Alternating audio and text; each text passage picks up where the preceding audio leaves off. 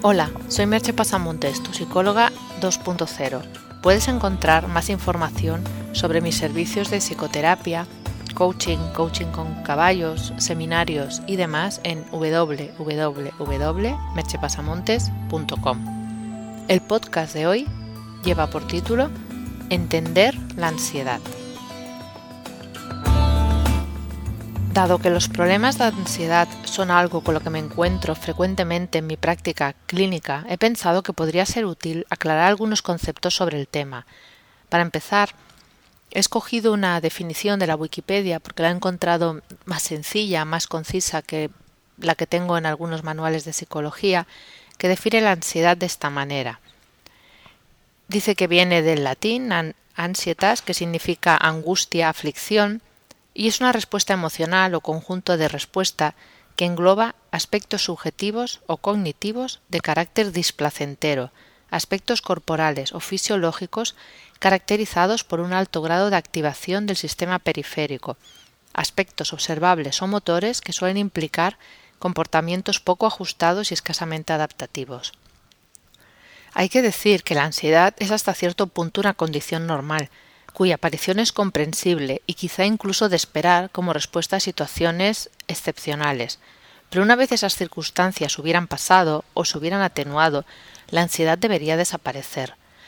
La ansiedad es un mecanismo que nos ha permitido la supervivencia al activar respuestas de lucha y huida ante situaciones de peligro. Nos activa también para buscar alimento o hacer frente a situaciones inesperadas de la vida cotidiana. Por tanto, sería erróneo decir que sentir ansiedad es algo negativo, ya que sin ella sería difícil nuestra supervivencia.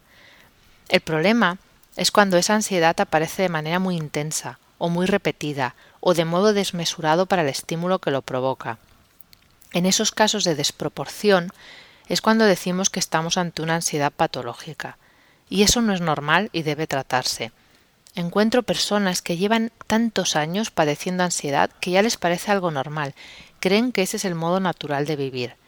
El problema es que ese estado de ansiedad constante provoca otros problemas tanto psíquicos como físicos, al encontrarse el cuerpo en un estado de alerta constante. Normalmente se divide la ansiedad patológica en tres grandes categorías. La ansiedad generalizada, que es un estado de ansiedad general, de intensidad moderada, pero que la persona presenta de manera más o menos continua la ansiedad aguda, que es un episodio de ansiedad intensa que puede acabar en un ataque de pánico. Cualquier persona puede presentar un ataque de pánico en algún momento de su vida, pero que cuando sucede con cierta frecuencia se considera patológico. Y la ansiedad postraumática, que es la que sucede como consecuencia de un estresar vital, vital importante, en la que ha habido normalmente riesgo para la vida o para la integridad física o psíquica de la persona. Esas serían las tres grandes categorías que en psicopatología utilizamos para clasificar los trastornos de ansiedad. Los síntomas de la ansiedad son muy variados y también se suelen clasificar en tres grandes grupos fisiológicos, cognitivos y conductuales. Esto ligaría muy bien con la definición que hemos visto antes en la que ya decíamos que las manifestaciones son también fisiológicas, cognitivas y conductuales. Para saber si padeces alguno de esos síntomas, te recomendaría que entraras en el blog y pincharas los enlaces porque es una lista bastante amplia y si tuviera que leerla entera sería muy tedioso. También hay un enlace para el test de Hamilton, que es un test sencillito pero que te puede dar una orientación de si eres más o menos ansioso. De modo orientativo, los síntomas más frecuentes son taquicardias, sensación de ahogo, molestias digestivas o intestinales, mareos, insomnio, dolores de cabeza, tensión muscular, fatiga, dificultades para concentrarse, irritabilidad, aprensión, cambios de humor.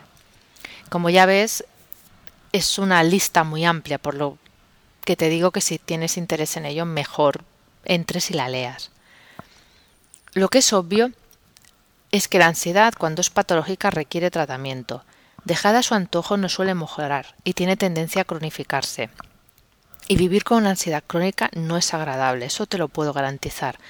Los tratamientos son eficaces, aunque hay que ser constante en su seguimiento y aplicar las técnicas. Pero sinceramente creo que merece la pena el esfuerzo por sentirse mejor y más feliz.